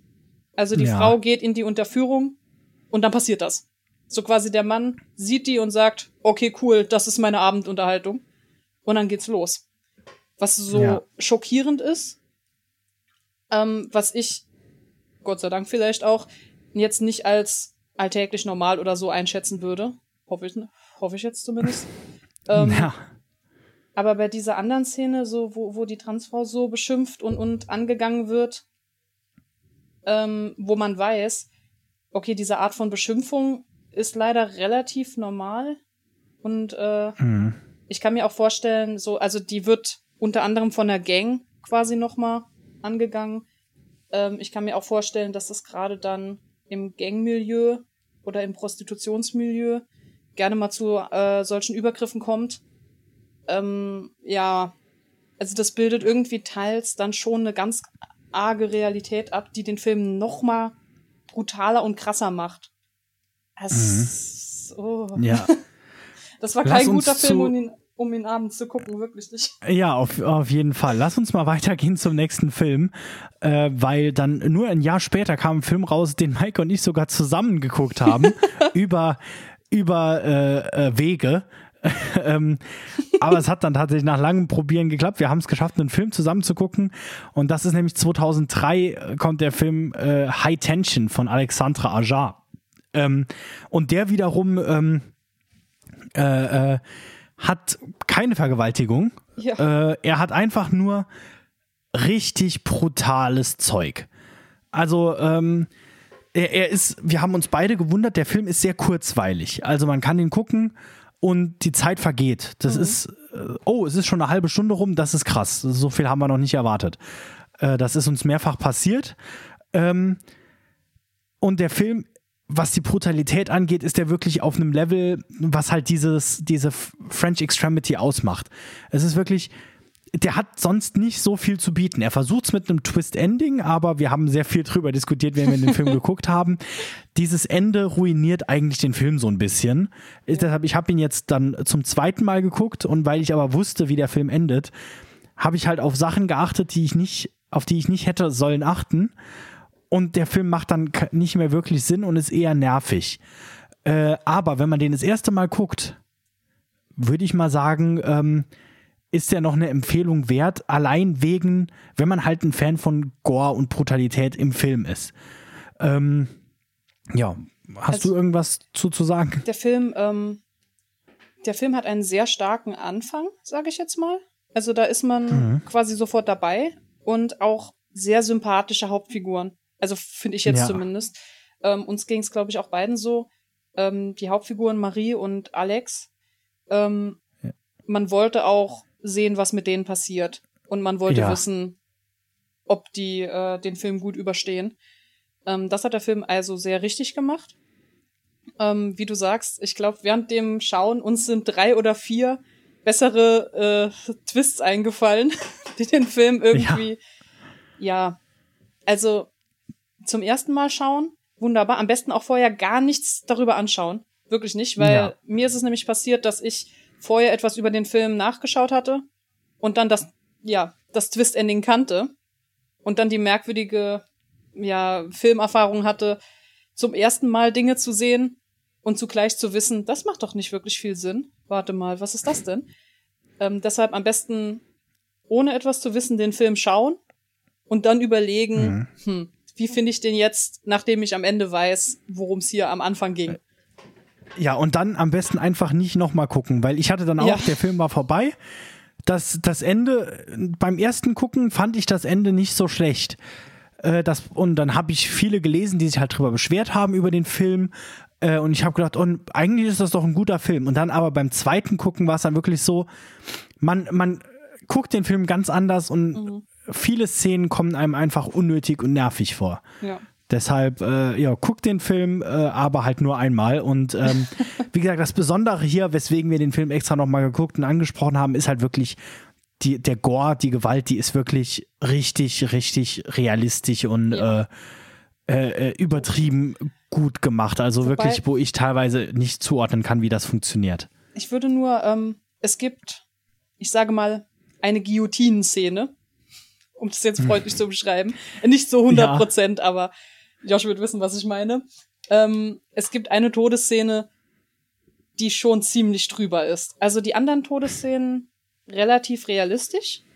Ähm, mhm. Auch wie das gespielt ist, wie das gemacht ist. Aber diese eine Todesszene, die ist schon so ein bisschen so Camp. Also drüber. Wirklich ja, übertrieben ja, blutig und eigentlich auch so ein Lacher wert, wenn man gar nicht glauben kann, was man gerade sieht aber trotzdem unterhaltsam. Genau. Auf jeden Fall, ja. Ähm, so, dann um mal noch ein bisschen äh, schnell durch ein paar Filme durchzuhüpfen. Ähm, äh, äh, weil, um nochmal sicher zu gehen, der dritte Film, den du geguckt hast, das ist der, über den wir nächste Woche reden, ja? Oder hast Nein, du noch einen? ich habe noch einen geschaut. Ich war fleißig. Wel welche? Ah, ähm, okay, ähm, dann äh, da kommen wir bestimmt gleich zu. Ich, ich spring noch ganz kurz durch ein paar weiter. andere. Genau, weil es war auf jeden Fall. Ach, stimmt, ich erinnere mich wieder. Okay. ähm, äh, ähm, äh, dann gibt es äh, noch einen Film, den ich selbst jetzt noch nicht gesehen habe, aus 2003, der heißt 29 Palms, der auch wieder ein bisschen dafür bekannt ist, dass er sehr viel Sexualität und Nacktheit zeigt, aber auch ein bisschen Brutalität, aber der auch wirklich bekannt ist für die, ähm, für die, äh, für den Sex, der zu sehen ist. 2004 gab es einen Film, der heißt Calvere oder auch Die Ordeal. Das ist so ein bisschen Backwoods-Horror, aber da ist auch vor allem äh, diese Brutalität ist halt mit drin. Wobei auch hier so ein bisschen eher zurückhaltend. Äh, es gibt dann noch einen Film aus 2006, der heißt äh, Shaitan oder Satan. Der muss wohl auch richtig brutal sein, den will ich noch gucken. Und der ist wohl, wenn ich das richtig im Kopf habe, auch irgendwie eine Version des, ähm, des äh, Exorzistenfilms. Äh, ich meine, Satan im Namen macht schon Sinn. 2006 gab es außerdem einen Film, der heißt Them der wiederum nicht so brutal ist. Der ist auch hier nicht verboten, der ist ja erhältlich, aber ähm, äh, äh, wo es halt auch so ist, so ein Home Invasion Film, der aber auch ein paar richtig brutale Szenen hat. Ähm, das fließt halt immer mit ein, dass es wirklich sehr viel Brutalität gibt. Und dann gab es äh, 2007 einen Film, der heißt Frontiers, der auch sehr beliebt ist. Ich fand den irgendwie nicht so gut, der auch sehr brutal ist, hier verboten. Da geht es halt um eine Hillbilly-Nazi-Familie, die in Frankreich in irgendeinem Keller sitzt. Ähm, aber dann noch ein Film, den habe ich auch schon zweimal geguckt. Maike hat ihn jetzt auch geguckt, der einfach nur brutal ist. Und auch wirklich nochmal auf ein anderes Level brutal als die anderen Filme, die wir bis jetzt gesprochen haben. Und das ist L'Intérieur oder auch Inside. Oh ja. Äh, ja, dann erzähl mal drüber. Also, von den drei Filmen, die ich gesehen habe, war das definitiv mein Lieblingsfilm, muss ich jetzt ehrlich sagen. Ähm, mhm. Es geht ganz grob um eine Schwangere, die an Weihnachten oder am Vorweihnachtsabend äh, alleine zu Hause ist und dann ungebetenen Besuch erhält. Und innerhalb dieses Films sterben, also wenn ich im Nachhinein drüber nachdenke, eigentlich fast komisch viele Leute. ähm, allerdings, was der Film irgendwie gut macht, zumindest beim ersten Schauen jetzt, ähm, es fühlt sich ganz organisch an. Also es macht vollkommen Sinn, warum nach und nach mehr Leute zu Besuch kommen zu dieser schwangeren Dame. Ja. Ähm, der Film versucht sich am Ende daran, äh, so einen kleinen Twist reinzubringen, um zu erklären, was da passiert ist und warum. Ähm, den Twist hätte ich nicht unbedingt gebraucht, sage ich ganz ehrlich. Ähm, war du meinst aber das, das Motiv äh, für die äh, für die Mörderin dann ja auch, genau. oder? Genau. Also ja. war okay. Ja. Also hat nicht wie bei High Tension äh, irgendwie den Film ruiniert. Es war genau, ein bisschen es ist mehr halt aber es ist, es ist mehr halt das Motiv dann. Es ist Boah. dann quasi zum Schluss kommt raus, warum eigentlich. Genau. Und der Film ist, ähm, das habe ich mir irgendwo zwischendurch mal als Notiz gemacht, ähm, was ganz herrlich ist. Eigentlich die ganzen brutalen Akte passieren innerhalb des Hauses und sie passieren nur mit Gegenständen, die in diesem Haus sind. Also später werden von außen auch Gegenstände quasi mitgebracht, mit denen dann was passiert. Aber zum Großteil des Films, ich glaube bestimmt gut drei Viertel davon, ähm, mhm. passiert alles nur mit ja handelsüblichen Haushaltsgegenständen, was es noch mal irgendwie ja drastischer macht, weil da passieren wirklich sehr brutale Sachen, sehr brutale ja. Dinge. Also ich glaube, das ist auch von den Filmen, die wir jetzt besprochen haben, mit der brutalste. Ja. Jetzt nicht, nicht unbedingt, äh, weil halt so vielen Leuten was passiert, sondern einfach, obwohl es halt schon mehr sind, als man denkt, aber vor allem, weil ähm, hier haben wir einen dieser Filme, wo die Hauptcharakterin sehr viel durchmacht und quasi immer mehr schon, man kann schon fast sagen, immer mehr Körperteile verliert. Äh, passiert nicht direkt, aber wirklich so, dann äh, die, die ist wirklich zum Schluss, äh, denkt man sich teilweise, dass die überhaupt noch laufen kann, ist schon äh, ja ist schon äh, äh, hart, äh, ja. Äh, genau, und was ja auch noch, der Film ist auch sehr kurzweilig, also der geht auch nur 79 Minuten, sehe ich gerade nochmal. Also, das ist eigentlich schon fast ein Kurzfilm äh, aus heutiger Sicht. Ähm, ist hier aber auch komplett verboten. Also den, äh, ich habe eine Blu-ray davon bekommen zum Glück, aber ähm, äh, sogar mit sogar ein cooles Steelbook. Vielleicht mache ich davon die Woche noch einen Post auf Instagram. Ähm, ja, ähm, ich muss auch sagen, der, ja. Der Film hat so eine ganz, also ich habe mich jetzt nicht beteiligt gefühlt, weil ich bin nicht schwanger, aber über diese Schwangerschaft, und das weiß der Film auch, kommt so eine besondere Form des Horrors. Weil die mhm. Frau, ich meine, natürlich, man möchte nie in den Bauch gestochen werden, auch wenn man nicht schwanger ist oder ein Mann oder so. Ähm, aber die Frau muss sich selbst beschützen und eben das Kind.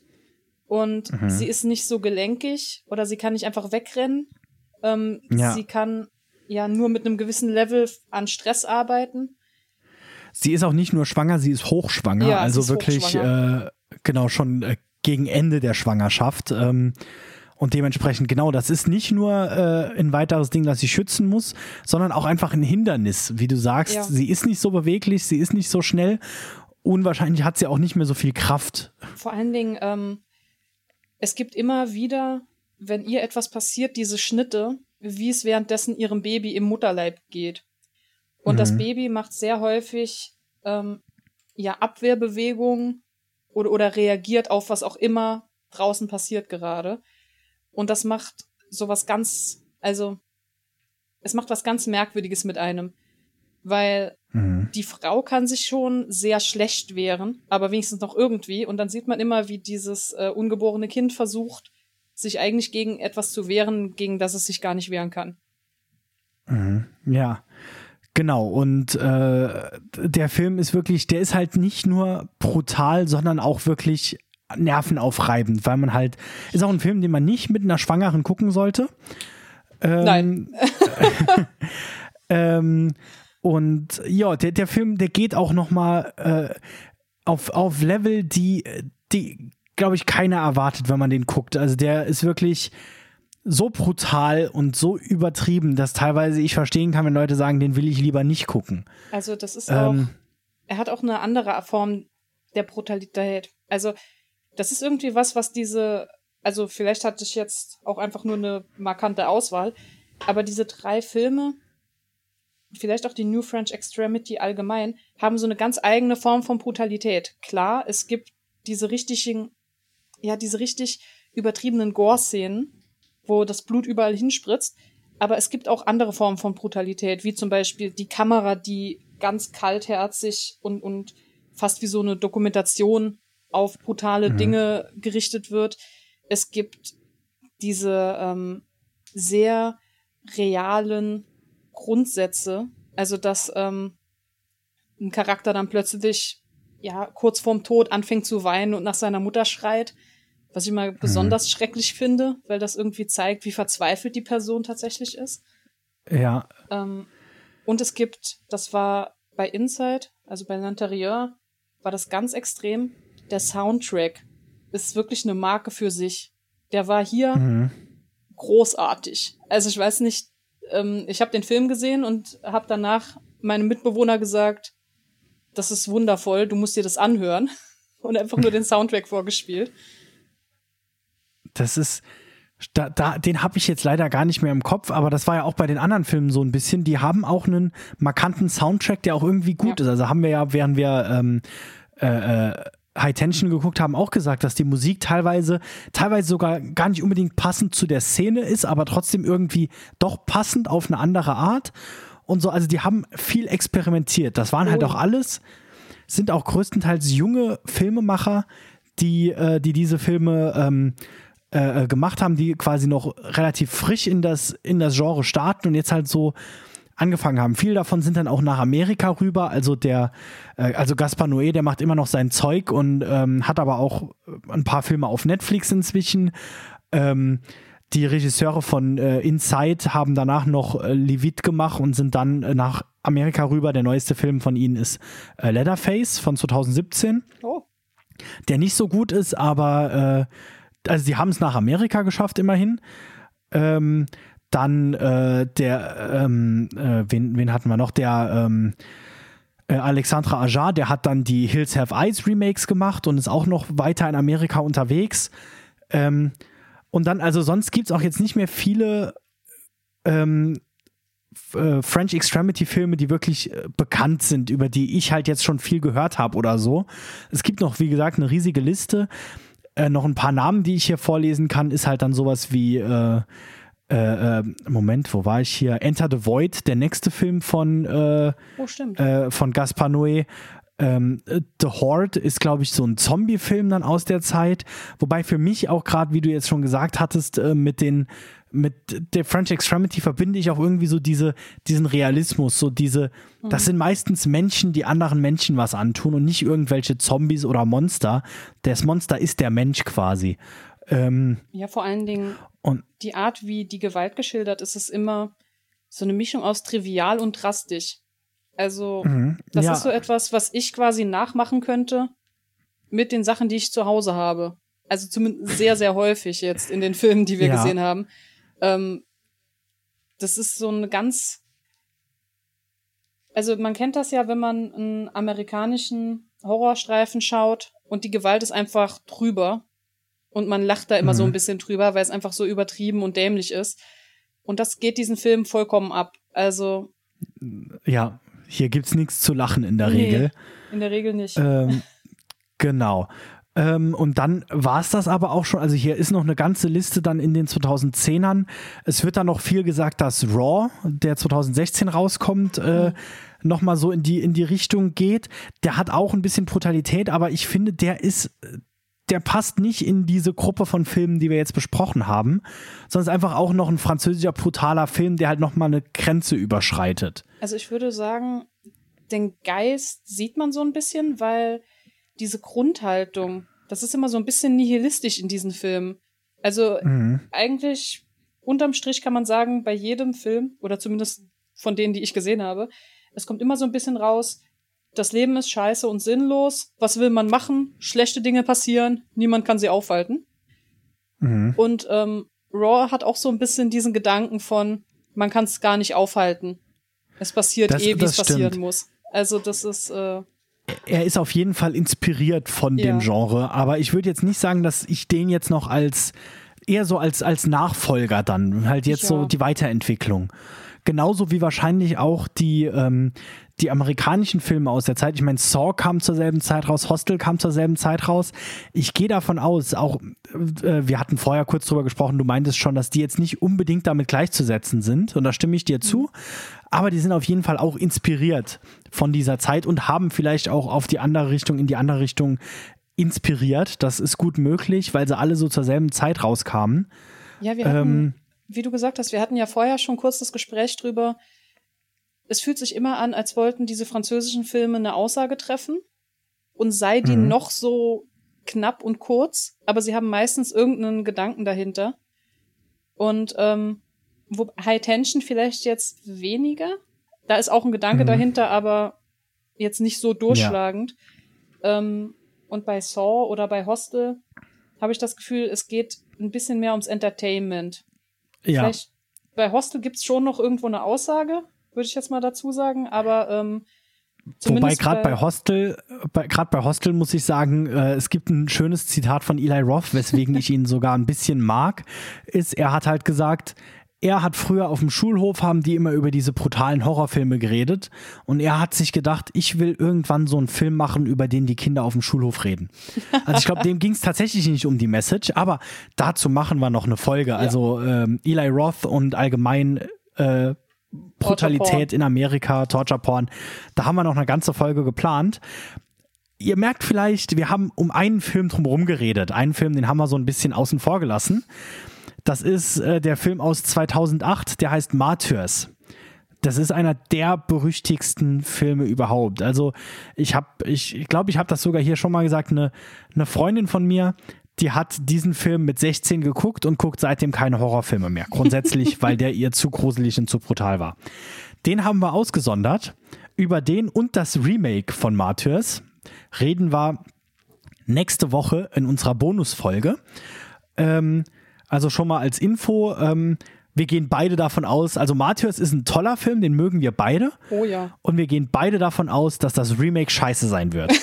ähm, Ja, wir gehen, wir gehen ein bisschen voreingenommen äh, ans Remake ja, heran. aber mal gucken, wir haben es beide noch nicht gesehen, mal gucken, wie es denn nächste Woche dann aussieht. Ähm, am besten guckt ihr den Film, wobei der wahrscheinlich schwierig zu bekommen ist. Ja. Ähm, vielleicht, ich, das ist das Problem jetzt so, wir werden über Martyrs reden und wir werden den auch spoilen, wir werden da tief reingehen. Vielleicht guckt ihr das Remake, der könnte aber auch richtig schlecht sein, deshalb ähm, keine Ahnung. Vielleicht guckt eine geschnittene Version von Martyrs, der hat immer noch genug Story, um was Gutes äh, äh, zu zeigen.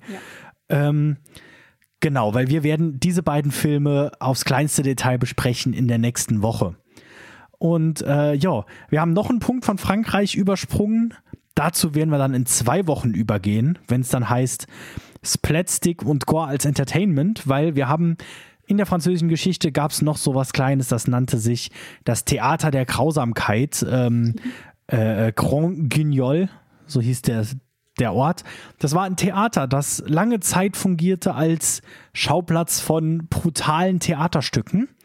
Da werden wir nächste Woche, äh, in zwei Wochen nochmal genauer drüber reden, im Zusammenhang mit Brutalität als Entertainment, wo es wirklich nur darum geht, das macht ja Spaß. Ohne Message, ohne Blut, äh, ne, mit Blut, aber ohne, äh, mit viel Lachen vor allem.